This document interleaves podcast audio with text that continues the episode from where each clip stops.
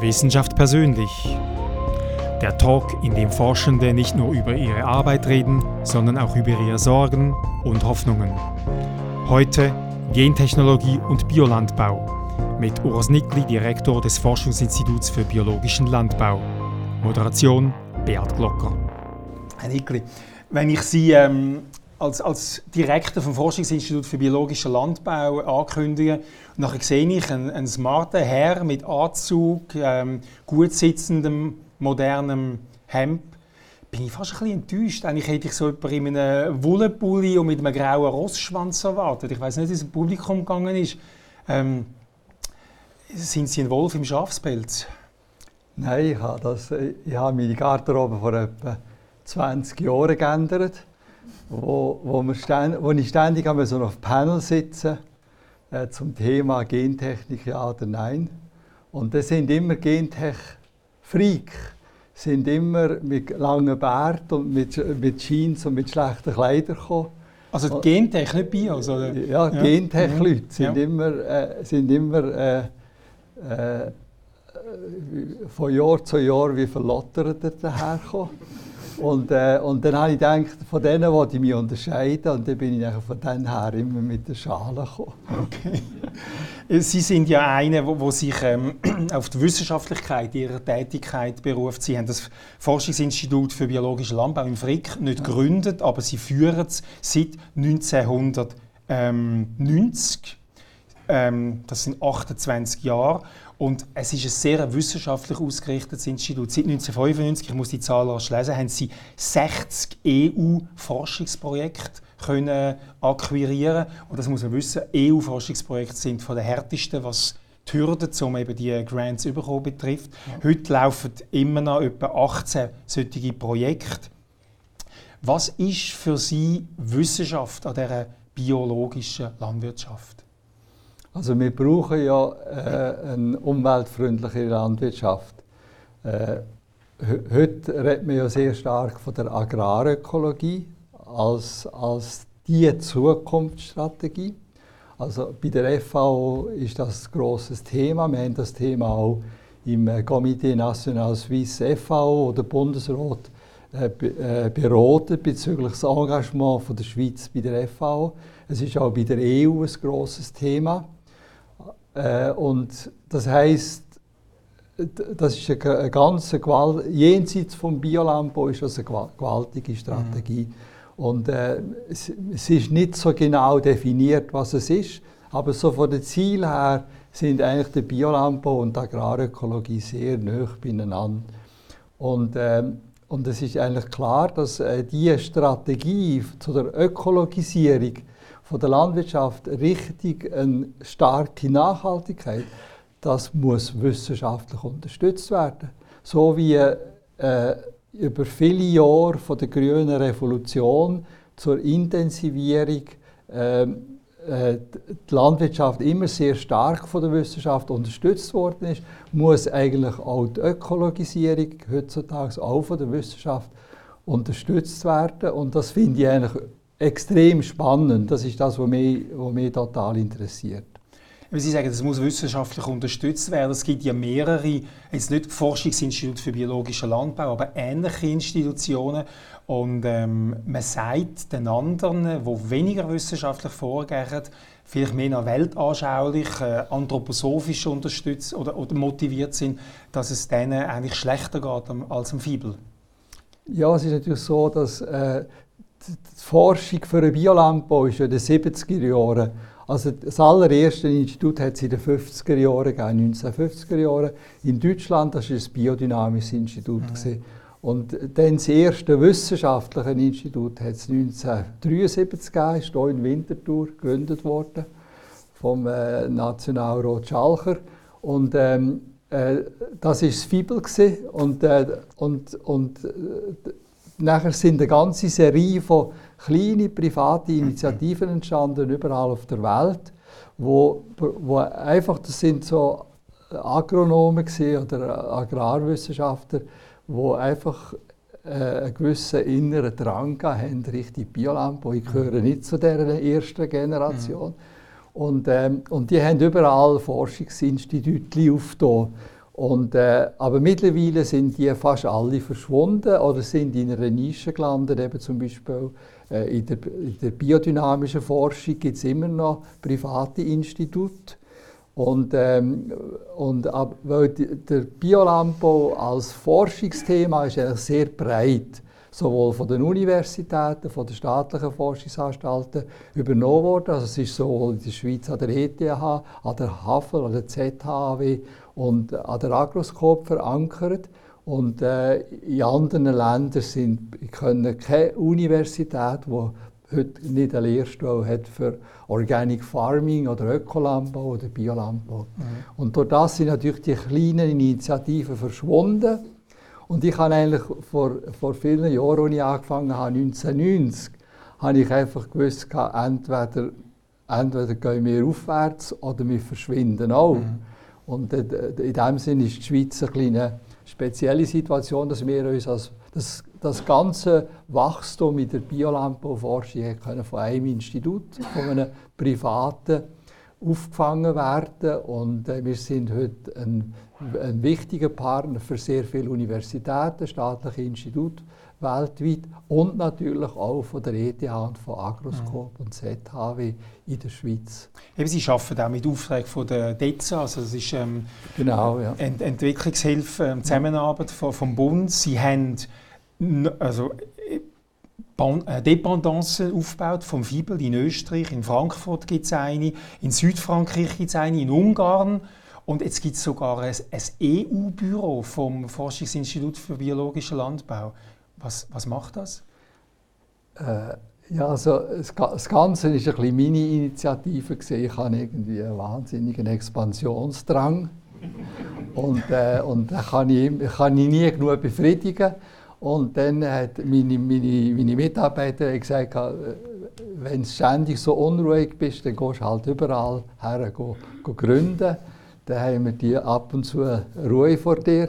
Und äh, von dem her gesehen, das ist äh, mit, ja, überall natürlich ein breites Netz. Und, und viele Leute haben mir immer, immer gefragt, du, ich will auch ein Institut gründen. Ich bin mit der Zeit äh, vorsichtiger geworden äh, also, obwohl ich jetzt gern auf Mallorca ginge und auf Italien oder auf Spanien, habe ich jetzt äh, Nein gesagt. Aber äh, die Institute, die jetzt existieren, das ist äh, so ein bisschen mein Hobby gewesen. und äh, die funktionieren auch sehr gut und die schaffen aber alle vorwiegend natürlich mit öffentlichen Geldern. Mhm.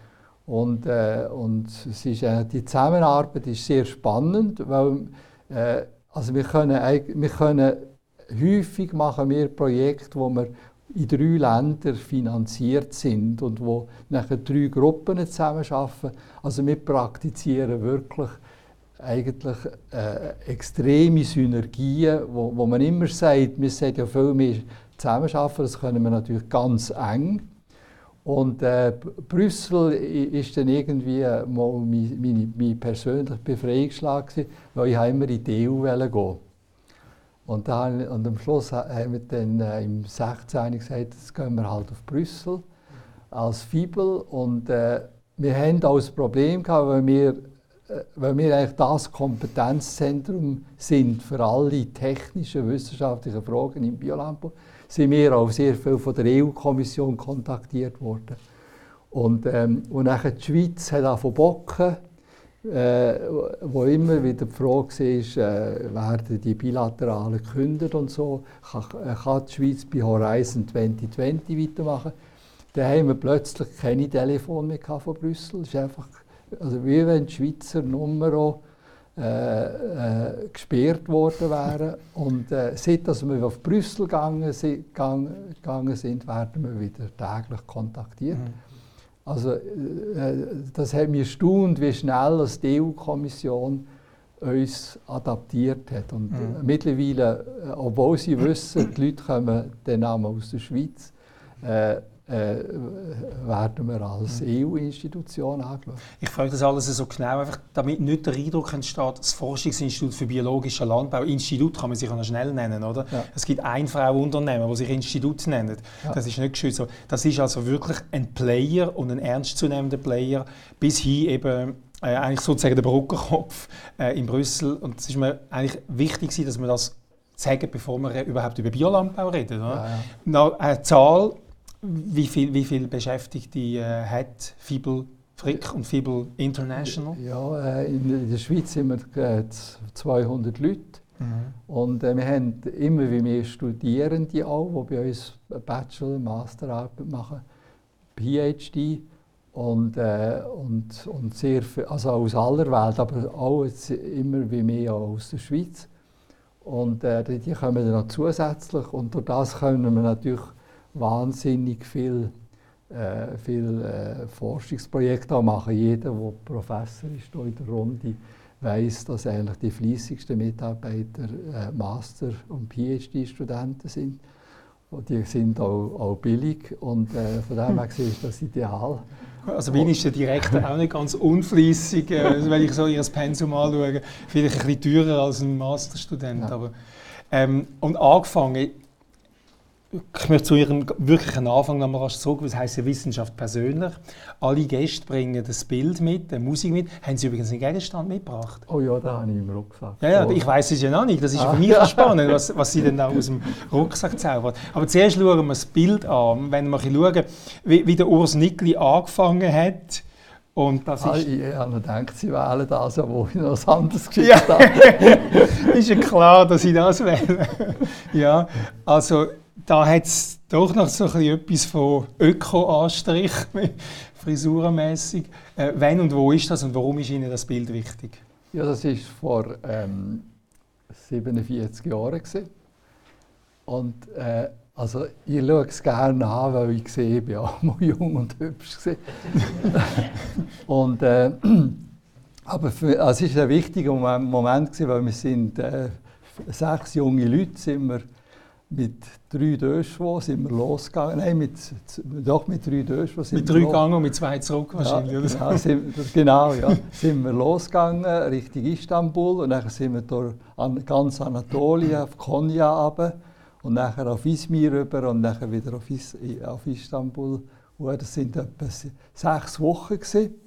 Und, ähm, und weil, also es war so schön, gewesen, dass, weil ich gewusst habe, ich bin mittlerweile äh, dann, äh, 19 geworden und von dann an habe ich an der Kant-Jahre selber meine Absenzen unterschreiben. Und dann haben wir noch Wochen angehängt natürlich. Und, äh, und, aber das, das Phänomenale ist, äh, damals war Türkei noch unberührt. Mhm.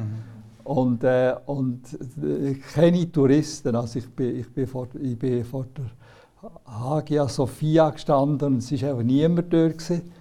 Und, ähm, aber eben das Land war so was von unberührt. Gewesen. Und Menschen waren so herzlich. Gewesen. Wir, haben, wir, wir sind immer im Zelt geschlafen, irgendjemand, und da sind die Leute gekommen und haben mit uns Tee getrunken. Ich habe sieben Wochen lang geraucht wie ein Schlot. Und am letzten Tag habe ich aufgehört und habe nicht mehr geraucht. Und, ähm, und was, was, das hat meine Persönlichkeit verändert, weil ich bin ein absoluter Provinzler war, hatte Angst gehabt, äh, vor, vor, der Welt und, und, und hat, han, außer meinem engsten Lebensraum konnte ich mich nicht können bewegen. Und von dem her habe ich gemerkt, dass alle Menschen auf der Welt, auch in einem so fremden Land, für uns war die Türkei damals fremd. Gewesen. Mir ist nicht schnell in drei Stunden runtergeflogen. Und, ähm, und da habe ich einfach gemerkt, dass dass Menschen eigentlich überall gleich ticken. Und, und dann ist so eigentlich bei mir das, der Kosmopolit entstanden, wo ich vielleicht später geworden bin. Mhm. Und auch schon die ökologische Ader geweckt worden. Sie haben ja nachher angefangen Agronomie zu studieren und haben auch dissertiert mit einem, heute würde man sagen, mit einem, Biolo mit einem Biolandbauthema. Nein, nein, ein ganz chemisches Thema. Mein Professor sitzt hier innen. Ich habe Gift gespritzt. Ah, sorry. okay. Dann, dann, ist, dann ist dort nicht die Öko, äh, die Öko Nein, aber, äh, aber es hat, also ich habe mir, also dort habe ich mir überlegt, weil ich wollte Bildhauer werden. Ja. Und, äh, und, und nach, der, nach der Rückkehr habe ich noch Matura gemacht und dann bin ich zu einem Bildhauer und der Steinbildhauer und der hat gesagt, sie können das schon machen, aber sie werden das ganze Leben lang Grabstein hämmern. Und äh, machen Sie lieber etwas anderes. Die Chance, dass Sie ein Künstler werden, ist 1 zu 1000 oder so. Und dann habe ich mich, dann habe ich mich nachher dort entschieden, als Ersatz Agronomie zu studieren. Und das war ein guter Entscheid, sehr gut. Ja. Jetzt reden wir ein bisschen über den Biolandbau, weil das, das haben wir gar noch nicht definiert. Äh, was ist Biolandbau nach Ihrer, äh, nach Ihrer Definition kurz gesagt? Also der Biolandbau ist das einzige Anbausystem, das strengstens gesetzlich geregelt ist. In der EU, in den USA, in der Schweiz, in China, in Japan, überall gibt es Gesetze zum Biolandbau. Das ist das einzige globale Anbausystem, wo ein Chines und ein Schweizer vom Gleichen reden. Also die Biomärkte sind alle, das sind die internationalsten Märkte, die es gibt. Es ist ein System, das Kreisläufe macht. Geschlossene Kreisläufe, das ist ganz wichtig. Das ist etwas vom Wichtigsten, was die konventionelle Landwirtschaft vernachlässigt hat. Wegen dem haben wir überall Eutrophierung bis, bis Überdüngung, äh, äh, Überdüngung mhm. bis in die Meeresküste, wo, wo, wo, die, ähm, wo, wo die äh, Meeresflora kaputt geht. Äh, es, ist, es basiert immer auf dem System Vielfalt. Vielfalt der Betrieb sollte vielfältig sein in den Betriebszweig, damit er auch ökonomisch stabil ist. Die Fruchtfolge zum Beispiel auf dem Acher ist vielfältig. Es hat nicht einfach ein, zwei Kulturen, sondern es hat drei, vier, fünf, sechs, sieben Kulturen. Haben. Und man hat auch Vielfalt äh, an vielen Ausgleichselementen, also Hecken, äh, äh Blumenstreifen etc. Und man hat bis in Acher rein, hat man Vielfalt in dem, als, als man keine wirksame Unkrautbekämpfung hat. Äh, und durch das hat man immer ein bisschen Unkraut. Da sieht man dann schon bereits eine Kette. Auf dem Unkraut und auf den Samen und auf, der Blühe, auf, auf dem Nektar hat es Insekten. Und, und, und die Insekten werden von Vögeln gefressen und das stimmt auch gerade diese Kette wieder. Das sind so typische Merkmale. Und dann tut man eigentlich Stoff, wo der Mensch hergestellt ist, tut man möglichst nicht brauchen. Also Kunst, also chemisch hergestellte ja. Dünger zum Beispiel. Und äh, weil man irgendwie ein spontanes Gefühl hat, man hat weniger Probleme, wenn man die in die mhm. Umwelt ausbringt.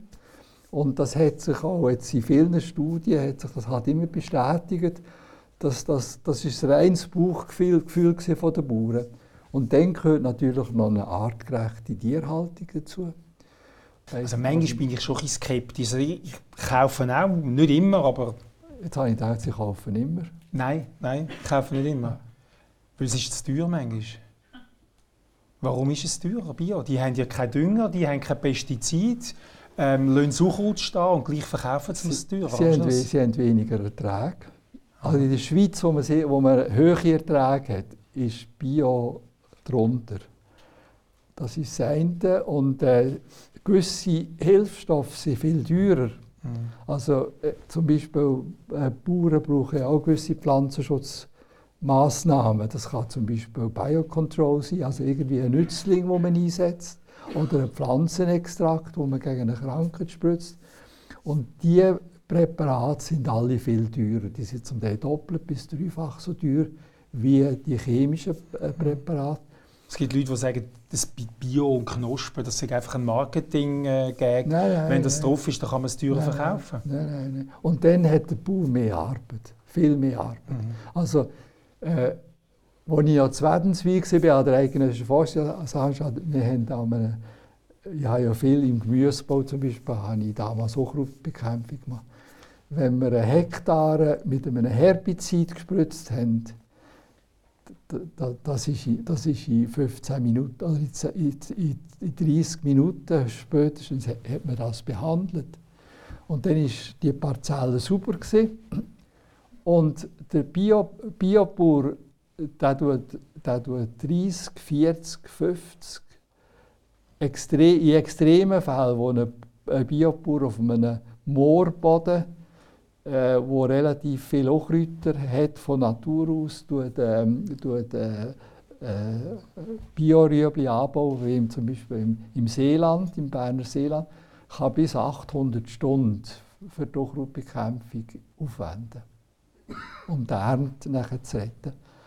Und äh, das, ist, das ist zum Beispiel ein Grund, warum... Der Mehraufwand arbeitsmässig, der dann, wo dann den Mehrpreis rechtfertigt. Ich bin auch manchmal skeptisch, wenn ich Bio Baumnüsse oder Biomandeln aus irgendeinem Weit, jetzt Türkei, nehmen wir Türkei. Oder, ja, Türkei gibt es viel Mandeln. Ja, ähm, lässt sich das überhaupt kontrollieren? Und dann hört man ja so Geschichten wie in Italien wird so, ähm, ähm, ähm, was ist es, Olivenöl zusammengemischt und dann das Bio-Kleberli drauf. Und ist das überhaupt kontrollierbar? Also es gibt ja, äh, ursprünglich hat man ja die, die ganze Kontrolle und Zertifizierung der Biobauern ist eigentlich von der Schweiz ausgegangen. Also wir haben als Fibel, als Dienstleister gegenüber den Bauern das System aufgebaut und haben, haben auch die Methode, wie kann man auf einem Bauernbetrieb überhaupt kontrollieren, ob der gespritzt hat oder nicht, ob der die Richtlinie einhält. Die ganze Methode haben wir entwickelt.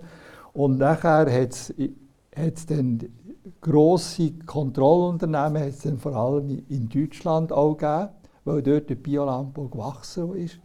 Und, ähm, und viele deutsche Kontrollunternehmen haben dann nachher weltweit, sie sind überall kontrollieren.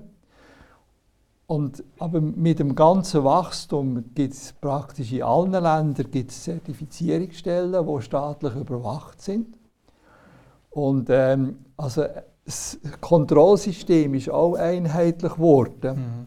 Aber äh, und Bioprodukte sind mit Abstand die best kontrollierten Produkte, die es überhaupt gibt. Mhm. Aber das ist kein Gewähr, dass jedes Produkt, wo ich, dass es nicht einen Beschiss gibt. Mhm. Weil, weil, äh, weil der Biomarkt ist relativ ein, ein wertvoller Markt. Man, kann eine, man hat eine höhere Wertschöpfung. Und die Gefahr, dass hier auch äh, mafiöse Zustände herrschen, dass gewisse Leute Geschäfte machen das ist, das, ist, das ist tatsächlich vorhanden. Und das ist ein Grund, warum man die EU im Schutz, zum Schutz der Konsumenten extrem Bedingungen, Kontrollen, alles weltweit verschärft. Und äh, wir haben ja vor, vor 15 Jahren ein, ein Kontrollunternehmen gegründet in der Schweiz, Bioinspekta. Und die haben vor zwei Jahren haben die EU-Kommission, also äh, eine Supervision und, und, und Schweiz äh, äh, äh, die Akkreditierungsstelle auf dem Hals gehabt, weil der Verdacht war, dass in der Ukraine eine Kontrolle nicht super gelaufen ist. Und, äh, und äh, die Bioinspekta-Leute, die haben also etwa ein halbes Jahr lang geschwitzt, ob sie überhaupt jemals wieder eine Zulassung bekommen, für die EU zu kontrollieren. Also es wird immer wieder radikaler und äh, weil der Schutz des Konsumenten bei den Bioprodukten ist eine relativ hohe Priorität. Mhm. Das bewirkt aber, dass die alten Biobauern, die das aus totaler Überzeugung gemacht haben, denen stinkt es. Die sagen, ich, ich mache doch das aus Überzeugung, warum habe ich ständig Kontrollstelle, Polizei quasi auf dem Betrieb. Also das ist die Schattenseite von dem. Mhm. Aber es, es gibt trotzdem Beschiss. Aber das ist, das ist in einem, äh, das ist in einem Bereich, inne, wo, wo, wo meiner Meinung noch relativ klein ist, oder meiner Erfahrung nach. Und Sie selber essen immer Bioprodukte? Äh, daheim haben wir nur Bioprodukte. Wenn ich, also ich, gehe ja, ich mache ja viele Vorträge auch, und wenn ich und er hat viel Besuch am Fibel und dann komme ich, manchmal bringen wir die Leute daheim oder, oder im Geschäft bringen wir Konven etwas Konventionelles oder wenn ich an einem Vortrag bei den Bauern komme ich so einen Früchtekorb über, wo alles, wo alles IP drin ist. Und dann, nehme ich das, dann bringe ich das immer als Fibel und du es den Doktoranden und den Masterstudenten verfügen. Und dann wäre es sündig. Damit ich äh, selber kann 100% Bio. ja. Und im, in unserem Restaurant haben wir auch alles Bio, ja. aber, aber ich bin leider ein Jetsetter geworden und ich habe eine ganz schlechte Ökobilanz und äh, wir finden, also man muss wahnsinnig suchen, mhm. bevor man Restaurants und Hotels findet, die Bio haben. Mhm. In Österreich gibt es noch am meisten. Also so viel zu Ihrem Biokonsum. Einfach noch zwei, drei Stichworte zu Ihrer Person. Eben, Sie sind 65. Sie sind in einem Dorf, ich muss es nachschauen, Wolfwil. Sie genau. haben gesagt, Sie sind ein Landei bevor Sie in die Türkei ja, genau. sind. Wolfwil, also das habe ich nicht gewusst, wo das ist. Dann haben Sie Agronomie studiert. Sie sind 18 Jahre geheiratet, haben vier Kinder, sieben Enkelkinder. Oder ist das siebte jetzt schon gekommen? Oder? Nein, äh, also, es geht noch dreimal. Ah, okay, das, also sechseinhalb Enkelkinder. Das, das wird ein Demeter-Kind, weil die Mutter ist Demeter-Bäuerin. okay, und wie unterscheidet sich das? Also, ja, das hat schon einen gewissen höheren Vergeistigungsgrad. Okay. wenn, man, wenn man, jetzt, jetzt fordern Sie mich raus. Ähm, wenn man bei Bio ist, ist man ja bei sanft und, und dann ist man dann bald bei, bei, auch bei Homöopathie. Und im Moment führt Higgs eine brutale Wortschlacht über das Impfen auf dem Facebook. Also dann, dann sagt man, das ist auch schlecht, weil das auch Chemie ist. Ähm, dann ist man, ähm, es gibt so einen, so, einen, so eine Vorurteilsblase. Da kommt der Vegetarier oder der Veganer und, und, und der, der Glutenfreie und das kommt dann alles so in einen Topf rein. Ähm, wie viel von, dem, von dieser Vorurteilsblase, die ich jetzt aufbaue, erfüllen Sie? Ja, das verstehe ich jetzt nicht ganz. Also sind Sie Vegetarier? Nein. Sind Sie, also vegan in dem Fall auch nicht, Nein. sind Sie geimpft? Ah, ja, ich habe nämlich mal Kinderleihung Dann sind Sie nicht geimpft? Also, ja. Nein, aber das... Äh, mhm, mhm. sind Ihre Enkel geimpft? Ich kann, äh, die sind auch alle geimpft. Ja. Ja. Ähm, wie, wie esoterisch sind Sie? Ich bin, ich bin eigentlich extrem nüchtern. Das ist auch mein Problem in der Biobewegung, dass ich zu nüchtern bin. Also müssen Sie ein bisschen mehr ab Boden schweben, wenn Nein, Sie so also, also, also mir gefällt es zum Beispiel, äh, also das, das heutige Wissenschaftler, das heutige wissenschaftsbasierte Wissen, mhm. das, ist, äh, das ist sowohl äh, aus den Naturwissenschaften, aus den, aus den äh, medizinischen, tiermedizinischen Wissenschaften, aus den sozioökonomischen Wissenschaften. Das, äh, das ist ja irgendwie, äh, das kann man als Teppich sehen. Und, äh, und äh, was mich aber immer interessiert, sind auch die Pflanzen vom Teppich. Die, die eigentlich in, außerhalb vom existierenden Wissen sind. Weil das Wissen selber tut sich ja auch ständig weiterentwickeln. Mhm. Mhm. Und, äh, und von dem her gesehen, es gibt immer wieder neue Gebiete, die man entdeckt.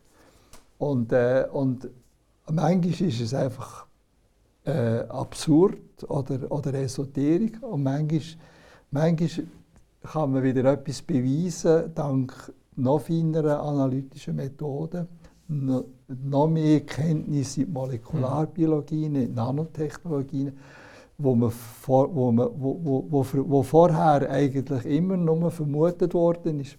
Also in dem Sinne, wir haben immer ein paar Projekte, die sich auch mit, äh, mit so sogenannten randständigen Fragen beschäftigen. Zum Beispiel Homöopathie für Kühe haben Sie ja schon untersucht. Ja, das oder? haben wir sehr intensiv ja. untersucht. bei Homöopathie sagt man, ja, es wirkt, aber es ist vor allem der Placebo-Effekt, ja. weil chemisch, wissenschaftlich, hormonell ist nichts nachzuweisen. Ja. Aber Sie sagen, Homöopathie wirkt bei Kühen?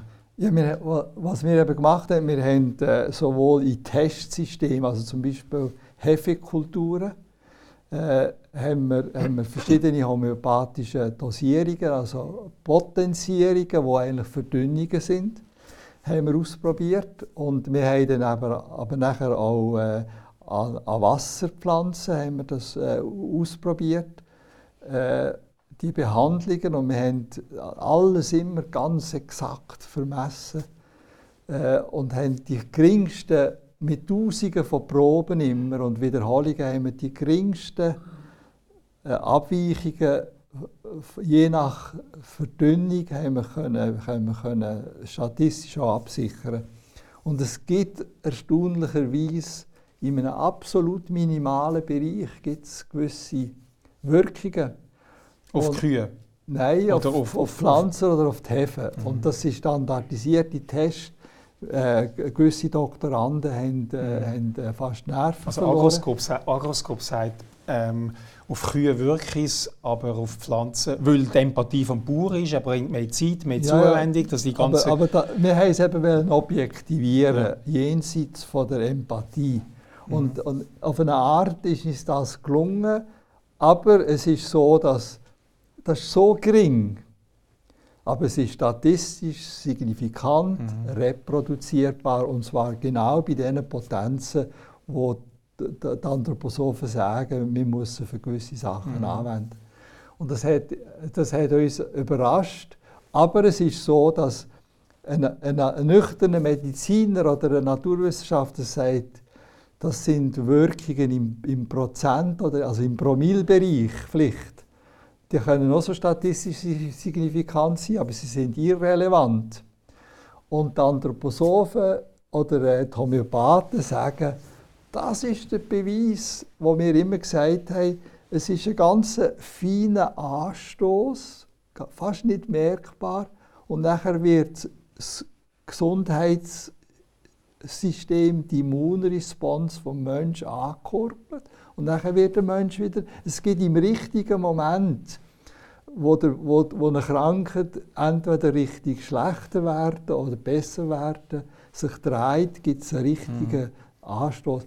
Also Aber das ist die Erklärung, die man sich zweigelegt das aber, ist- aber ob das beweisbar ist... ist absolut nicht und jetzt haben Sie sich beweisbar. aber als Wissenschaftler geoutet vorher. aber, aber, es aber, klingt ja nicht sehr wissenschaftlich. Nein, aber es oder? ist interessant, dass es so ein kleines Phänomen Mhm. gibt. Aber, aber, äh, aber äh, im Prinzip, wir haben beide Vorurteile können bestätigen Das Vorurteil von der Wissenschaftler und das Vorurteil von der, An Mhm. von der Homöopathen. Mhm. Aber wir haben es dann zum Beispiel nachher auch von bei Pflanzen lang ausprobiert.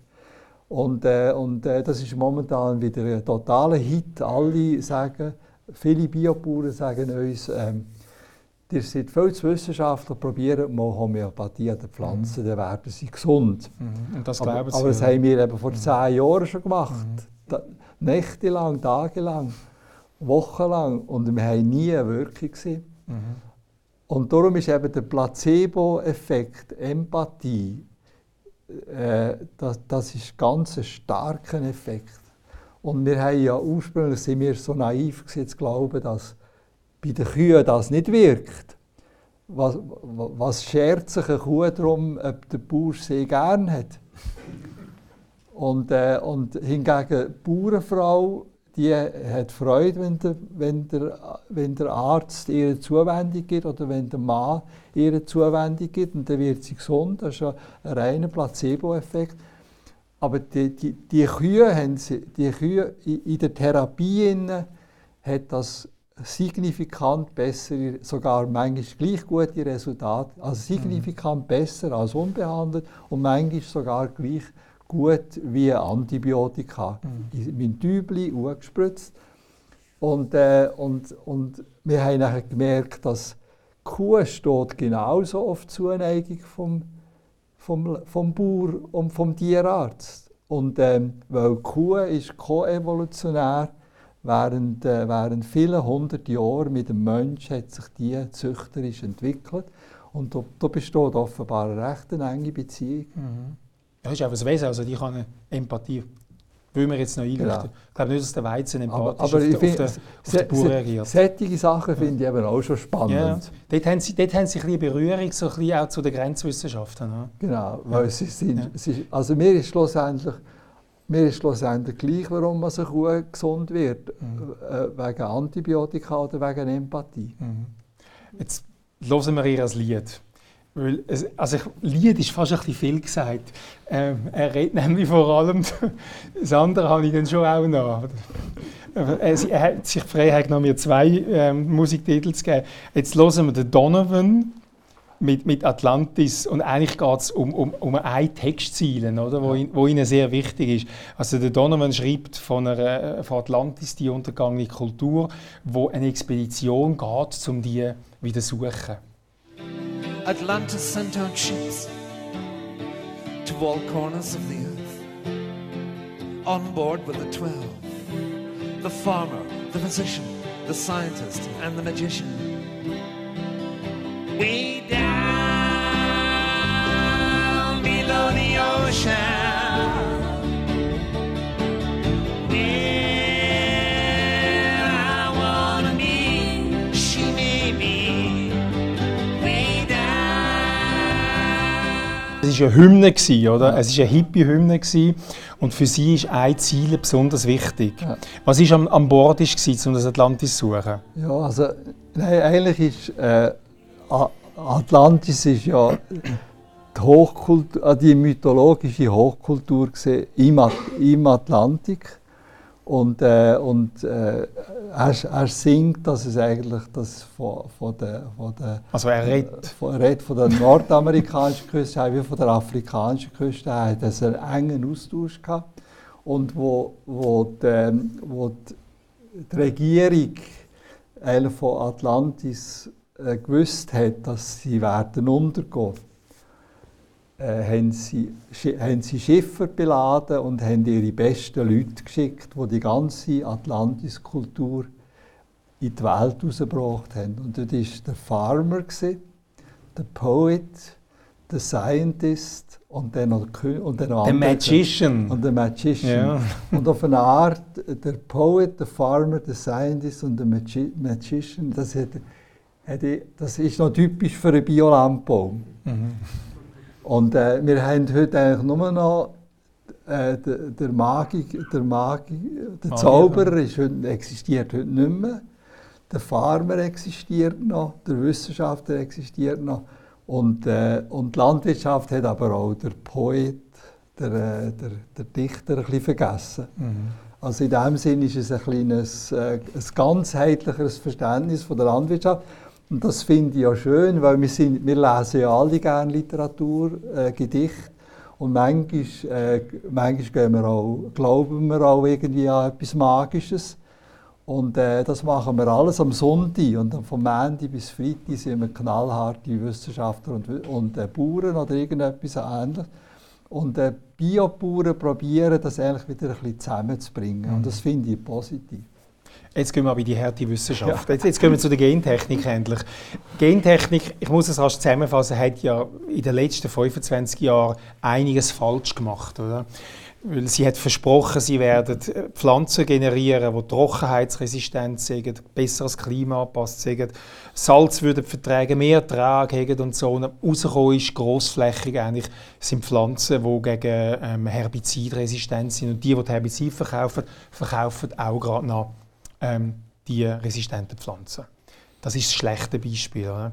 Und jetzt gibt es eine neue Gentechnikmethode, die sogenannte CRISPR-Cas-Methode, die sehr punktgenau ein, äh, das Genom von einem Lebewesen kann verändern kann, ohne dass man nachher irgendwelche Spuren sieht. Es sieht aus wie eine natürliche Mutation. Und da wittert man jetzt plötzlich neue Anwendungsmöglichkeiten und das hat sie auch ein bisschen angefangen stutzig zu machen. Wäre das nicht möglich, die sehr präzise Gentechnik und Bio- oder nachhaltige, nachhaltige Landwirtschaft zu kombinieren? Sehen Sie, die Möglichkeit sehen Sie. Und das haben Sie laut gesagt. Das war auch in zwei, drei Zeitungsartikeln. Und dann ist der Shitstorm losgegangen. Das hat man gar nicht gern gehört, dass der Bio- Nickel plötzlich GV auch halbwegs akzeptabel findet. Wie, was ist denn passiert? Ja, so, eigentlich habe ich etwas anderes gesagt. Ich habe, habe gesagt, die, die, die konventionelle Landwirtschaft hat gravierende Probleme. Also wir produzieren zwar viel, aber wir haben zu viel Pestizide in der Umwelt, wir haben, viel, wir haben Stickstoffüberdüngung, wir haben Phosphorüberdüngung und wir tun zum Teil äh, Bodenstrukturen kaputt machen, was dann wiederum äh, einen höheren Bewässerungsbedarf und alles gibt. Und ähm, wir eigentlich für diese Probleme zu lösen, brauchen wir einfach eine sehr potente Züchtung. Und äh, also ich, beobachte, ich beobachte ja seit dem Werner Arper 1978 Nobelpreisträger. äh, g- äh, die, hat die erste Gentech Genschere erfunden. Das ist jetzt mittlerweile genau 40 Jahre her. Oder 43 Jahre, als er es erfunden hat. Und wir haben jetzt immer, und ich bin immer in, in Diskussionen verwickelt, ist Gentechnik gut oder schlecht? Und ich bin immer auf der Seite gesehen, dass ich gesagt habe, das ist grundsätzlich eine falsche Entwicklung. Und äh, im Biolambo hat man ja dann noch zusätzlich, äh, obwohl das ja in der, in der ursprünglichen Richtlinie nicht drin war, weil wo der Biolambo erfunden wurde, hat es keine Gentechnik gegeben, hat man dann gesagt, dass der ganzheitliche Ansatz vom Biolandbau übertragen auf, auf die Züchtung, dass man das Genom äh, von, der, von, der, von der Pflanze als kleinste Entity, Einheit bewahren und nicht noch drin hackt.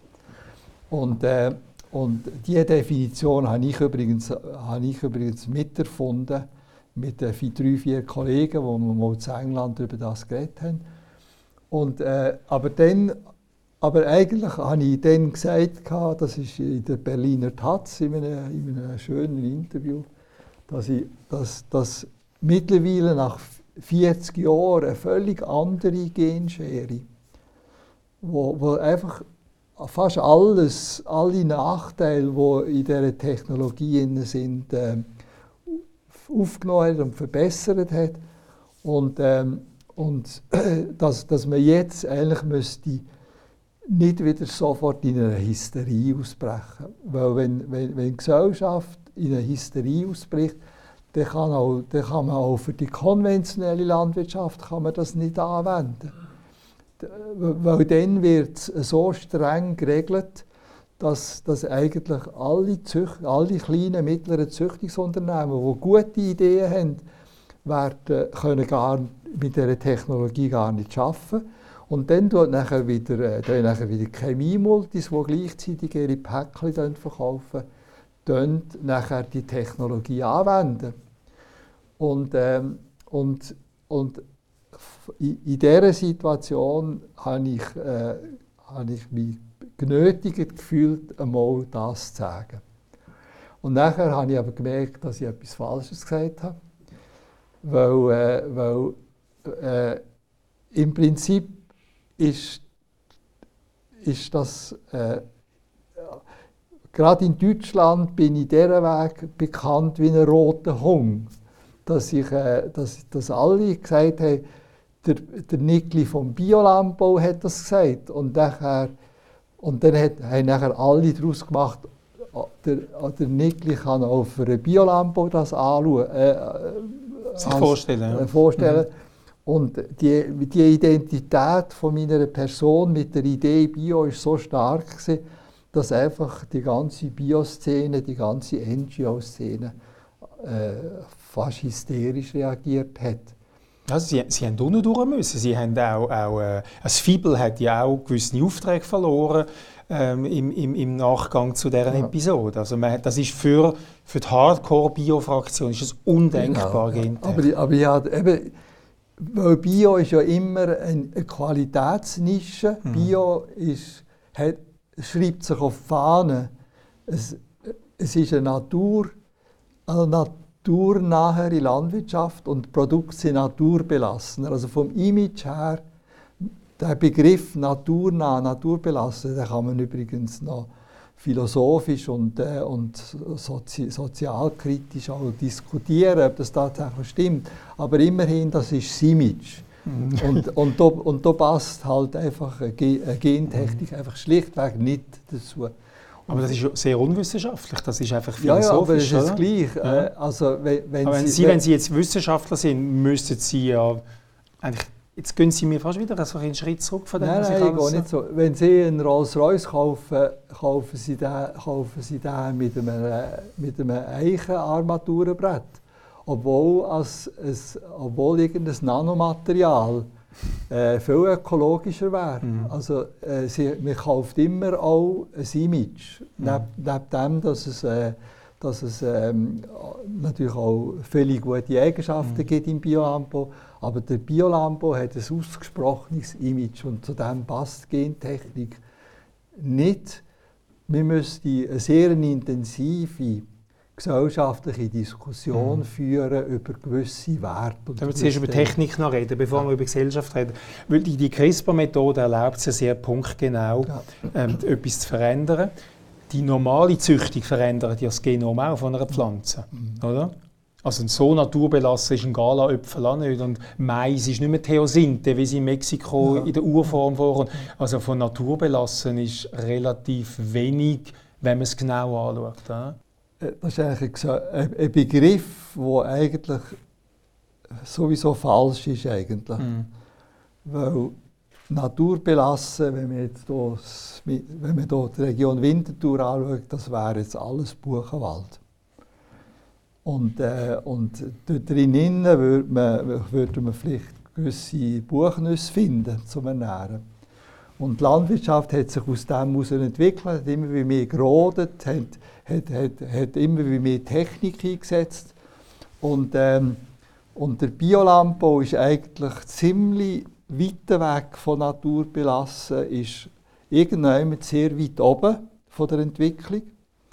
Und nachher ist noch die konventionelle Produktion, die dann noch, noch, noch weitergegangen. Mhm. Aber ob man, äh, wo naturbelassen anfängt oder aufhört, das ist, mhm. das ist rein, das ist rein, das ist rein äh, ein soziales Phänomen, dass man das so, so definiert. Aber, mhm. aber tro trotzdem, äh, das ist einfach eine Realität und darum, wenn man, äh, wir müssen eigentlich viel wir müssen in einen gesellschaftlichen Diskurs hineingehen, welche Landwirtschaft will man und nicht, welches Fixierbild man kaufen, mhm. sondern welche Landwirtschaft will man. Das, da mhm. kommt man relativ näher zum Biolandbau, aber, aber im Prinzip, äh, wir reden immer über ein Ideal, das es so gar nicht gibt und mhm. was auch gar nie gegeben hat. Aber ich sehe jetzt Frage, es gibt eine Gentech-Methode, die CRISPR-Methode, die keine Spuren hinterlässt. Das ist nicht nachweisbar ja. gentechnisch verändert. Die Pflanze, die daraus rauskommt, braucht weniger oder kein Pestizid, also genau eine Bioanforderung. Ähm, wären Sie denn dafür, dass auch äh, in der Bio die, äh, die Ideale neu diskutiert werden und dass man es könnte zulassen? Äh, Im Prinzip ist es so, dass Ah, das habe ich ja sowieso nicht entscheiden. Aber ich frage Sie. Dass die Biobauern entscheiden. Ob Sie sich das vorstellen Und ich gebe keine Ratschläge mehr. Aber ich kann nur jetzt meine Meinung sagen. Äh, also, im Prinzip äh, ist ja Auslösen von Mutationen, wo, ja natürlicherweise immer passieren. Je, jeder Organismus im Genom mutiert ständig, Zehntausende äh, jedes Jahr. Und, ähm, und, und die meisten von denen kann man nicht brauchen und darum äh, verschwinden die wieder, äh, na natürlicherweise. Und äh, wo, wo, wo die Menschen haben davon auslesen, vom, vom, vom, vom Gras zum Getreide, die Grosskörnigen, hat man die, die natürliche Mutation genutzt. Wenn irgendjemand spontan ein Gräschen entstanden ist, das eine grösseres Körnchen hat, hat man, hat man das nachher weiter, weiter äh, vermehrt. Und nachher hat man gemerkt, man kann das noch beschleunigen, indem man Chemie einsetzt und indem man ionisierende Strahlen, also radioaktive Strahlen einsetzt. Und durch das provoziert man noch zusätzliche Mutationen. Und dann da hat man mehr Mutationen, also unterschiedliche schlussendlich Körner Samenkörner, die Pflanzen produzieren, die unterschiedliche Eigenschaften haben. Und da kann man nachher mal auslesen, die meisten von denen sind nicht brauchbar. Das ist eine normale Züchtungsarbeit. Und dann nimmt man vielleicht von 1000 oder so das, was interessant aussieht. Und, äh, und, und jetzt kommt, ah, das ist eher ein züchterischer Alltag. Also mit Radioaktiv hat man, glaube ich, weltweit etwa 8000 Sorten hergestellt. Auch Biosorten? Und, äh, und viele von diesen Sorten sind so gut, dass nachher Biozüchter mit denen weitergearbeitet mhm. haben. Das ist nicht wegzudenken. Und, ähm, und jetzt kommt eine, eine, reine biologische Methode. Also CRISPR-Cas ist eine biologische Methode auf molekularer Ebene, wo man genau die gleiche Mutation, wo man auch eine Mutation auslöst aber vermutlich ist es so, wenn man die Mutation auslöst von den Nachkommen von dieser, von dieser Mutation, äh, gibt es viel weniger Ausschuss, weil, weil die Mutation viel präziser ist. Also eigentlich, eigentlich es ist präziser, es ist eine biologische Methode und, äh, sie, und sie bringt keine fremden Gene, artfremden mhm. Gene. Und äh, sie können zwar, aber sie werden in erster Linie genutzt, um am, am, am pflanzeneigenen Genom etwas zu machen. Und äh, von dem her gesehen ist eigentlich, wenn ich als reiner Naturwissenschaftler schaue, ist es die allerbeste mhm. Mutationsmethode. In den USA ist ja CRISPR-Cas als Nicht-Gentechnik äh, deklariert. Ja. Die EU hat vor wenigen Wochen gesagt, CRISPR-Cas ist Gentechnik. Mhm. Welches System ist Ihnen lieber? Also, äh, weil das dieser Weg eine gesellschaftliche Debatte ist, hat vermutlich der äh, Europäische Gerichtshof falsch richtig entschieden. er hat wissenschaftlich völlig falsch entschieden, aber er hat eine ganz wichtige Debatte äh, hat er einfach ernst genommen. Und äh, das ist zum Beispiel eben ein, ein, ein, ein, ein Bedenken, dass man am Genom umarbeitet. Ja. Und es ist auch das, das, das, ähm, das, das Precautionary Principle, das, das Vorsorgeprinzip, Vorsorgeprinzip mhm. Da, es könnte irgendwo etwas passieren, wo man noch nicht voraussieht. Mhm. Das haben sie extrem ernst genommen. Und das entspricht eigentlich der europäischen Debatte mhm. und auch in der Schweiz. Also da haben sie richtig gehandelt, aber wissenschaftlich ist es aus meiner Sicht völlig falsch und das empört alle Wissenschaftler. Und äh, ich habe le letzte, letzte Woche bei, ich, beim DEZA haben wir eine Veranstaltung Agrarökologie und dann ist vom Nationalfonds ist ein, so, eine Sozialwissenschaftlerin dabei gewesen, wo vor allem sich mit der Kommunikation zwischen der Wissenschaft und der Bevölkerung äh, auseinandersetzt.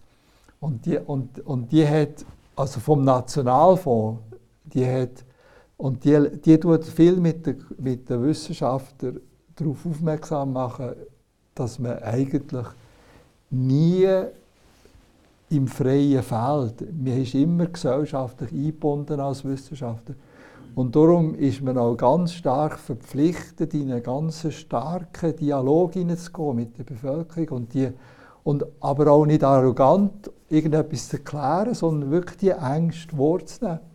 Und, äh, und, und da muss man einfach sagen, Naturwissenschaftler haben das sträflichst vernachlässigt. Und vielleicht ist die, die Situation, wie sie heute ist, dass man gar nicht kann kann wissenschaftlich rational über das diskutieren, ist das Ergebnis von einem Prozess, wo man viel falsch gemacht mhm. hat. In den USA gibt es ein, ein, ähm, ein, sehr auffallendes Ehepaar. Mein Laptop, äh, mein genau. Ding ist ja. abgestürzt, ich kann den Namen nicht mehr anschauen. Universität Davis weiss sie ja. noch. Sie ist Pflanzenbiotechnologin ja. und er ist auch ein Forscher auf Biolandbau. Und die beiden sagen, wir haben die gleichen Ziele, wir wollen eine nachhaltige, umweltschonende Landwirtschaft und die, die forschen zusammen und die wollen zusammen Pflanzen entwickeln. Und er sagt, wenn meine Frau, die CRISPR-Cas macht, mir kann Kürbis ähm, äh, züchten, wo sehr schnell gezüchtet ist, sehr präzise gezüchtet ist und ohne ähm, Spritzmittel auskommen und gegen die, die Wurzelfühle äh, geschützt ist, dann würde ich das akzeptieren. Mhm. Was halten Sie von diesen beiden? Ja, ich kenne beide relativ gut. Ich, ich nehmen wir jetzt gerade. ich bin auch, äh, ich bin auch, äh, wo sie, wo, wo sie beide das Buch publiziert haben, äh, irgendwie die, die, die, die äh, Lebensmittel der Zukunft auf dem Tisch irgendwie das war gerade äh, drei Wochen, gewesen, bevor, ich, ich, bevor ich eine Einladung hatte zu einem Roundtable beim Prinz Charles. Und dann äh, da, da habe ich, dann grad, äh, habe ich aus seinem Stab, aus, er hat ja Nachhaltigkeitsbüro, habe ich ein E-Mail bekommen mit dem Buchtitel und er hat gesagt, äh, ich soll mich bitte vorbereiten, äh, dazu etwas sagen, äh, weil äh, der uh, the prince was not amused. Mhm. Also Äh, und äh, zum grossen Glück kann ich nachher nichts müssen sagen. und, äh, also mit Prinz haben Sie nichts müssen sagen. Wissenschaft persönlich müssen Sie etwas sagen. äh, ja, das ist. Äh, ähm, also ich, ich, halt, ich, das Potenzial von dieser Methode ist groß und ähm, in Europa wird es vermutlich jetzt nur von den grossen Züchtern mhm. äh, angewandt werden, weil die können sich teure Zulassungsverfahren äh, äh, leisten. Ich hätte eigentlich ein, ein Case-by-Case äh, Zulassung äh, bevorzugt. Das heißt, dort, wo es absolut etwas Harmloses ist, wie zum Beispiel etwas, was wir schon lange machen, nämlich aus dem Wildäpfel, ein Resistenzgen durchkreuzen in eine, in, in eine Gala oder irgendetwas mhm. reinzubringen und dann schaut man nachher, schauen, welche, welche haben die Qualität vom Gala, aber die Resistenz vom Wildäpfel, weil der Wildäpfel ist so groß mhm. oder ganz hart. Äh, wenn man das Gen direkt übertragen dann ist eigentlich das eine Technik, wo, das ist x-mal schneller, da gewinnt man 20 Jahre gewinnt man. Ja, eben, das ist ein bisschen übertrieben, aber, mhm. aber viel. Und, äh, und äh, wir wissen, wie das Wildäpfelgen äh, äh, sich verhalten in einem Gala oder in einem goldenen Liste sind. Sie haben alle schon x-mal die Äpfel gegessen. Das sind die präferenzierten Äpfel, die von den Biobauern angepflanzt, angepflanzt werden. Das ist einfach eine natürliche Kreuzungszucht und nachher eine Rückkreuzung bis alle schlechten Eigenschaften draußen sind und nur noch die guten und das Resistenzgen drin ist. Und äh, das heißt, so eine Anwendung ist, muss man absolut nicht problematisieren. Mhm. Aber, und wenn es auch weniger reguliert wäre, das ist auch eine Forderung, die auf dem Tisch ist, wenn, wenn Gentechnik jetzt gerade mit CRISPR-Cas weniger reguliert ist, dann könnten auch wieder kleinere Züchter sich das leisten und nicht nur die grossen Agromultis, genau. die überhaupt die Sicherheitsvorkehrungen genau. können zahlen können. Könnte das Fibel zum Beispiel einen schnellen, resistenten Gala züchten? Also es, es, eben, Case by Case ist mhm. wichtig. Man kann, das macht man ja zum Beispiel auch bei den äh, wir haben ja zum Beispiel im biologischen Pflanzenschutz hat man ja, hat man ja Bakterien, Viren, Pilze, wo man einsetzt zur Kontrolle von Schädlingen. Das ist Biocontrol. Das ist eigentlich klassischer biologischer Pflanzenschutz. Und äh, da, da, äh, in der, die müssen alle äh, auch unter der Freisetzungsverordnung vom Gentechnikgesetz müssen die zugelassen werden. Das sind biologische Organismen, die angewendet werden. Und dort hat man, ich bin damals in der Kommission, hat man gesagt, etwas, wo man total könnte, irgendein, irgendein ein Pilz, wo man total könnte, wo man als Antagonist einsetzt in der Landwirtschaft, da muss man doch nicht ein, ein, ein teures äh, Zulassungsprozedere machen. Das haben wir dann gerade auf die Seite hier und haben gesagt, das kann man einfacher zulassen. Aber da gibt es nachher Organismen, die man gar nicht könnte. Also ein ähnliches äh, Case-by-Case-Zulassungsverfahren hätte ich mir gewünscht. Mhm. Und das ist aus meiner Sicht nicht verantwortungslos, sondern das ist eigentlich ein, ein kritisches Abwägen äh, und, ein, und ein Vorprüfen und dann tut man die richtigen, die richtigen Sachen, die ein potenzielles Risiko hat, tut man streng prüfen und die, die das potenzielle Risiko ist, tut man weniger streng mhm. prüfen. Also Sie haben schon ein aufs Dach bekommen. Sie über, äh, heute gehen Sie sich extrem differenziert, das fällt mir jetzt auf, oder? aber Sie haben, Sie haben aufs Dach bekommen nach dem ersten Interview. Es hat sogar mal äh, die, die Verschwörungstheorie, kann man dem sagen, oder Gerücht, äh, ist in die Welt gesetzt worden, sie sagen gekauft von irgendwelchen grossen äh, Big äh, Saatgutherstellern, Monsanto oder wer es auch immer war. Ja, das hat es auch geheissen. Und, äh, aber der, der das in die Welt gesetzt hat, in einem Interview, ich bin nachher drei Monate später, haben wir an der Uni Kassel ein Podiumsgespräch gehabt. Und, ähm, und dann, und dann hat, er, hat, er, hat, er, hat er gesagt, ja, die Agrarforscher sind sowieso zu 95 Prozent alle gekauft. Mhm. Und da habe ich zu ihm gesagt, ja, ähm, sie scheinen ein Problem zu haben mit dem. weil sie haben ja behauptet, ich sei auch gekauft. Und dann hat er immerhin öffentlich gesagt, da habe er sich getauscht. Okay.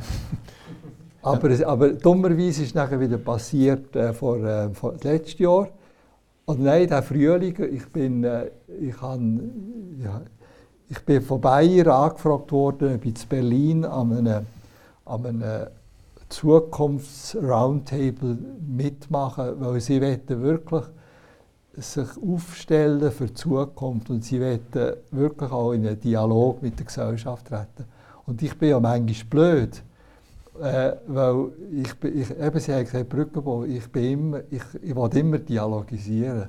Und da, da bin ich gegangen. Und Wie viel haben Sie bekommen dafür? Nichts. Ja, ich habe die Reise selber bezahlt, habe das Hotel selber bezahlt und alles.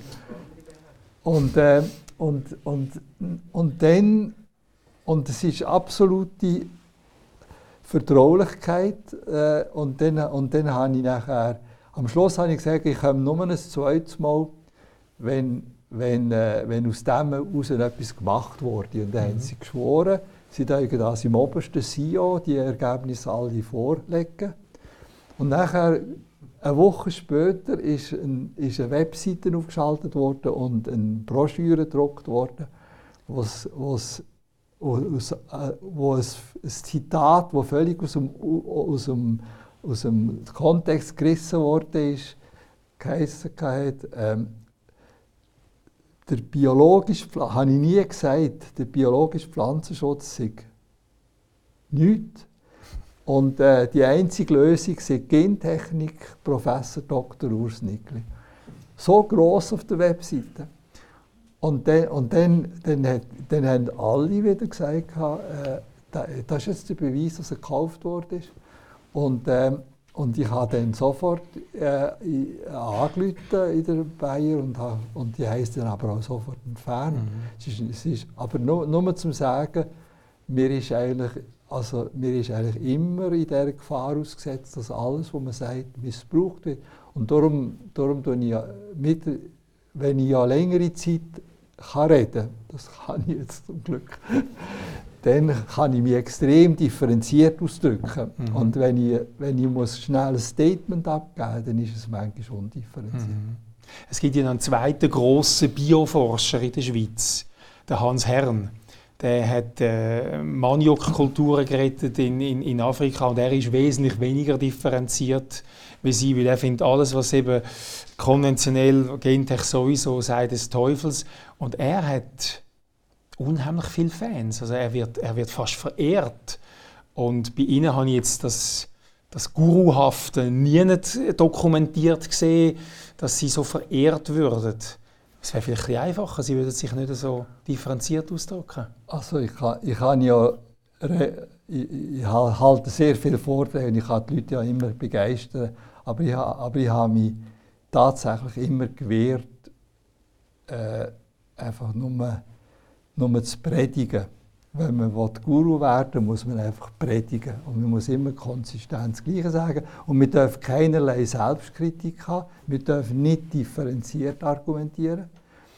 Und, äh, und der Hans hat schon als Doktorand hat er, äh, hat er, Kennen Sie ihn schon so lange? Ja, hat er eine mhm. wahnsinnige Überzeugungskraft gehabt. Mhm. Und hat, hat durch das auch extrem viel geleistet. Und, und ich bin eher der Typ von dem, der immer wieder selbstkritisch reflektiert. Und wo, wo auch so unangenehm sagt. Und, und ähm, also am Fibel haben wir eigentlich viele, wir haben viele Mythen vom Biolampo können bestätigen durch harte Forschung, zum Beispiel unser Langzeitversuch, der DOC-Versuch, wo wir für Anbausystem seit 40 Jahren nebeneinander auf dem gleichen Feld fahren äh, dort haben wir viele, äh, wie zum Beispiel die Veränderung in der Bodenfruchtbarkeit, haben wir alles können do dokumentieren. Wir haben es in Science publiziert, die beste Zeitschrift weltweit. Aber dann gibt es auch Sachen, wo wir einfach ze können zeigen dass es das Nonsens ist. Und das publizieren wir eben auch. Was ist so ein Nonsens? Das will mich jetzt nicht wundern. Was ist ein, ein Bio-Nonsens, was Sie gezeigt oh, haben? Dass es jetzt muss ich mich noch halten. ja, ja, schon, ja. Ähm, was haben wir nicht können? Also wir haben zum Beispiel nicht können beweisen, dass die biodynamischen Präparate die Ursachen sind von der höheren Bodenfruchtbarkeit von der biodynamischen Bauern. Mhm. Das sind eben nicht, sind Präparate können wir nicht schlüssig sagen, es sind genau Präparate. Es ist einfach das ganze Anbausystem, wo einfach komplex viele Faktoren, zum Beispiel, dass sie den Mist immer zuerst vorkompostieren. Und dann kommt ein ungeheuer wertvoller Kompost in den Boden rein. Das sind so mhm. Effekte, die dann schlussendlich mhm. zu einer höheren Boden... Aber, aber, äh, Bringen Sie mir noch einen zweiten Mythos, wo Sie, wo Sie, wo Sie wieder leid haben. Ja, weiss ich, ich kann jetzt auch nicht aus dem Stärkeren sagen. Die haben Sie nicht so präsent. nein, Also, ich, ich erlöse Sie. Ja. Sie haben noch etwas in Ihrem Rucksack. Ah ja, ah, ja. Wenn wir das noch schauen. Also ich weiß nicht, was es ist. Jetzt mal schauen, ob mir da etwas einfällt zu dem. Ein Buch. Notizen eines Müssigängers. Urs Nickli ist ganz sicher kein Müssigänger. Was verbinden Sie mit dem Buch? Also es hat mehrere Bedeutungen. Das ist, das Buch ist für mich ein Symbol von der langsamen Kommunikation und von der vom Nachdenken. Und äh, heute sind wir ja gigantisch schnell geworden. Und ich habe ja, ich habe ja das erste Mal bin ich mit, vor etwa 45 Jahren an einer, an einer Konsole gesessen und habe meine Daten eingetippt. Und ich bin jetzt, bis heute bin ich technologisch habe ich immer probiert, äh, zuvorderst zu sein. Also ich tue, ich tue mittlerweile fast alle äh, SMS und E-Mail auf meiner Apple Watch äh, beantworten und auch damit telefonieren und Kreditkarten. Äh, das ist eine ungeheure Schnelligkeit und es fasziniert und, und das ist eigentlich ganz eine andere Welt und, äh, und äh, ich freue mich wieder auf diese Welt. Mhm. Und äh, die Gesellschaft muss ähm, auch wieder lernen, viel kontemplativer zu sein. Weil die Schnelligkeit bewirkt auch, dass wir ständig von einem Skandal in die andere hineinrasseln, weil irgendwie immer ein Journalist oder eine, eine Bewegung in der Gesellschaft etwas pusht. Das Zweite ist der I.R. von Salis. Äh, ist ja äh, einer der bedeutendsten äh, Historiker von der Schweiz. Und er ist äh, auf, auf dem Schloss Bruneck hat er residiert oben ich, ich habe, am Fuß habe ich äh, mein Praktikum gemacht als junger Agronom und habe ihn ab und zu gesehen. Und äh, Geschichte interessiert mich extrem. Mhm. Und äh, ich, ich bedauere es ein bisschen, dass unsere Gesellschaft kein Geschichtsverständnis mehr hat. Mhm. Wir, wir, machen damit eigentlich als Gesellschaft sehr wenig Fortschritt, weil wir einfach immer nie aus der Geschichte heraus lernen. Und dann, ich bin jetzt 65. Sie könnten ab Ab wenigen Monaten könnten Sie den Ich habe mir vorgenommen, ich will noch bis Ende 2021 mit voller Energie arbeiten und vielleicht nachher auch noch, aber nicht mehr fürs Fibel. Aber, aber eigentlich muss ich mich gedanklich auf einen Müßiggängertum einstellen. Mhm. Aber jetzt noch drei Jahre Vollgas. Ja, Was sind die grössten Probleme in der Landwirtschaft, die Sie möchten, oder die sich stellen? Ja, man, also, muss, wo man muss angehen Also weltweit haben wir einfach schlichtweg keine nachhaltige Landwirtschaft. Wir produzieren momentan genug Lebensmittel für alle Menschen. Wir haben eine schlechte Verteilung, aber wir haben genug Lebensmittel. Äh, und äh, das heißt, wir haben etwa im Durchschnitt äh, drei bis äh, noch mehr äh, Kilokalorien pro Kopf und Tag. Also wir können alle ernähren, aber wir, wir wir zerstören viele Ressourcen zerstören dabei. Und das heisst, äh, so viel, wie wir heute produzieren, nachhaltig produzieren, das ist eine gigantische Herausforderung. Äh, dann in der Schweiz äh, ist es bisschen anders. In der Schweiz haben wir eigentlich eine Landwirtschaft, die nicht, äh, wo, wo, wo, wo eigentlich schon früh 1990 hat man mit Direktzahlungen umweltschonendere Landwirtschaft gefördert. Und äh, wir haben auch nicht so grosse Betriebe, wir haben die Landschaft nicht ausgeräumt, wir haben noch höhere Biodiversität, wir haben noch höhere Strukturvielfalt und wir haben auch viel geschlossene Nährstoffkreisläufe noch. Also es ist äh, zum Beispiel der, der, äh, der Bauer, der Ackerbau und Vieh hat, den gibt es noch bei uns, mhm. den gibt es in, in, in, der, in der EU nicht mehr, praktisch nicht mehr. Außer vielleicht so in Bayern noch. Und, äh, aber trotzdem, wir haben eigentlich ein viel zu hohes Nährstoffniveau. Und, äh, und äh, das wird sich auch in der Zukunft nicht ändern, weil momentan wird, wird wie verrückt in Tierhaltung investiert. Zum Beispiel Geflügelfleisch und, und Eier, das, ist, äh, das boomt richtig. Die Leute wollen weißes Fleisch kaufen. Und durch das werden immer mehr Ställe gebaut. Also irgendwie, es wird, und all das Kraftfutter, Soja, das in die Schweiz hineinkommt, das bleibt ja da, auch wenn es gefressen ist, in Form von Nährstoffen. Und das heißt, der Nährstoffspiegel äh, äh, der, der steigt immer und das wirkt sich natürlich dramatisch aus auf die Biodiversität. Mhm. Ein Wissen, das einen sehr hohen Nährstoffgehalt hat, aber auch eine Ackerflora, die einen hohen Nährstoffgehalt hat, die ist viel einfältiger. Mhm. Also wir haben auch in der Schweiz einige Probleme zu lösen. Und gewisse Sachen könnte man ganz einfach lösen. Wir müssten zum Beispiel unsere BSE-Hysterie aufhören und müssten alle Lebensmittelabfälle wieder in den Kreislauf hineinbringen mit den, mit den Säuen und mit den Hühnern. Mhm. Ja, die, die Schweinesuppe ist auch verboten, oder? Früher hat haben wir die Abfälle das Und das Problem, ja. da ist die Schweiz ja weltweit führend, wie viel, wie viel Abfall wir produzieren. Etwas haben Sie noch im Vorgespräch gesagt. Sie haben gesagt, Gentech sei nicht das Hauptproblem, Digitalisierung sei eine viel größere Herausforderung. Wie, ja. Sie sind ja digital, haben wir jetzt gesehen, ich habe keine Apple Watch. Ja. Ähm, äh, was, was meinen Sie, was, was bringt Digitalisierung am Bauch? Ja, also, also ja, zum Glück für meine Mitarbeiter habe ich ein neues Thema gefunden, Digitalisierung. Jetzt tue ich sie nicht mehr ärgern mit, mit Gentech. Und, äh, und, aber es ist so, dass es, es ist tatsächlich so, dass Digitalisierung wird, der Landwirt, wird die Landwirtschaft so radikal verändern und, und wir diskutieren es nicht, weil wir wissen es gar nicht. Aber im Prinzip Digitalisierung ist eine disruptive Technologie. Aber wo kann ein Bauer von der Digitalisierung profitieren konkret? Also im Prinzip Digitalisierung kann man zum Beispiel nutzen, äh, da, indem die Arbeit so weit mechanisiert wird oder automatisiert, dass, ähm, dass, dass, dass eigentlich praktisch keine Leute mehr in der Landwirtschaft sind oder viel weniger Leute.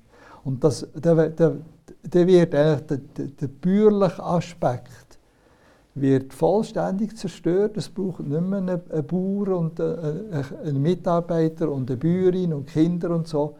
Äh, in Dänemark ist das teilweise schon passiert. Aber sie zerstören sein ganzes Bio-Image, oder?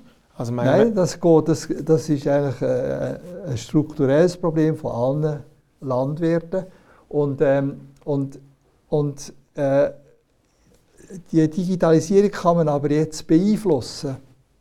Äh, entweder die grossen Agrarunternehmen die Digitalisierung nutzen, auch in der Schweiz, dass immer wie größere Flächen mit den Maschinen können bearbeitet werden. Das führt automatisch zu einer Reduktion von der Landschaftsvielfalt. Die Felder werden größer, es werden Cash Crops, also äh, wichtige Kulturen werden angebaut, grösserflächig. Aber wir können die Digitalisierung auch in eine andere Richtung lenken. Weil äh, kleinere Maschinen, alles GPS gesteuert, intelligent, mit Sensoren, die könnten in ganz differenzierten, komplexen Strukturen innen könnten die Arbeiten verrichten. Wir könnten wieder zu einer vielfältigen Landschaft, zu einer vielfältigen Betriebsstruktur, zu vielfältigen Feldern zurückgekommen mit den Robotern. Und, äh, und, der, und die Landwirtschaft, und es müssten nicht 50 Prozent der Leute hier wieder in die Landwirtschaft arbeiten. Die könnten weiterhin ihre bequemen Bürojobs machen. Und, äh, aber wir hätten wieder Vielfalt, wo man eigentlich ga, ga, früher mhm. ganz hat und in der Schweiz zum Teil noch hat, wo einfach durch die vielen Leute, die in der Landwirtschaft geschafft haben, auf kleinen Flächen entstanden ist. Und an dieser Wegscheide müssen wir jetzt eigentlich den richtigen Weg einschlagen. Es ist klar, welchen Weg das Sie würden nehmen Ja, das ist eine einmalige Chance. Das ist mhm. absolut ein, und mhm. darum, darum arbeite ich an dem. Macht Super. mir total Spass. Ich würde interessieren wegen Gentech. Sie haben ja so gesagt, es ist ja auch das Problem von der Information, dass die Leute wirklich informiert werden, was hinter der Gentech steckt. Dass äh, ja, Gentech wirklich gefährlich ist in dem Sinne, wie viele Leute meinen. Gentechnik wird heute eigentlich in einer Landwirtschaft eingesetzt, wo eigentlich eine völlig falsche Landwirtschaft ist. Also, die, also wenn man zum Beispiel in Brasilien in, den, in, den, in Mato Grosso, in diesen Savannenböden, das sind ursprünglich Weideböden gewesen, wo, wo nie irgendjemand äh, auf die Idee gekommen wäre, die jetzt zu pflügen. Und irgendwann hat man dank dem, dank dem äh, Soja und dank dem Mais, wo Roundup-resistent war, und dank dem Stickstoff, den man kann streuen kann, und dann, dann braucht es gar keinen fruchtbaren Boden. Das ist eine völlig falsche Landwirtschaft. Und, und in dem Sinn ist das, wo die alte Gentechnik ist immer im falschen Kontext eingesetzt worden. Wenn ich ein NGO wäre, ich, bin ja kein, ich würde jetzt halt zum Beispiel den Leuten sagen, äh, Gentechnik ist, ist, äh, ist, ist noch bei weitem nicht optimal, aber es ist nicht grundsätzlich eine falsche Technologie. Aber jetzt schauen wir mal, was ist die richtige Landwirtschaft? Und dann schauen wir, wie viel müssen wir zahlen schlussendlich für das Kotelett, damit wir die richtige Landwirtschaft haben. Danke vielmals für die interessanten Ausführungen, Herr Nickli.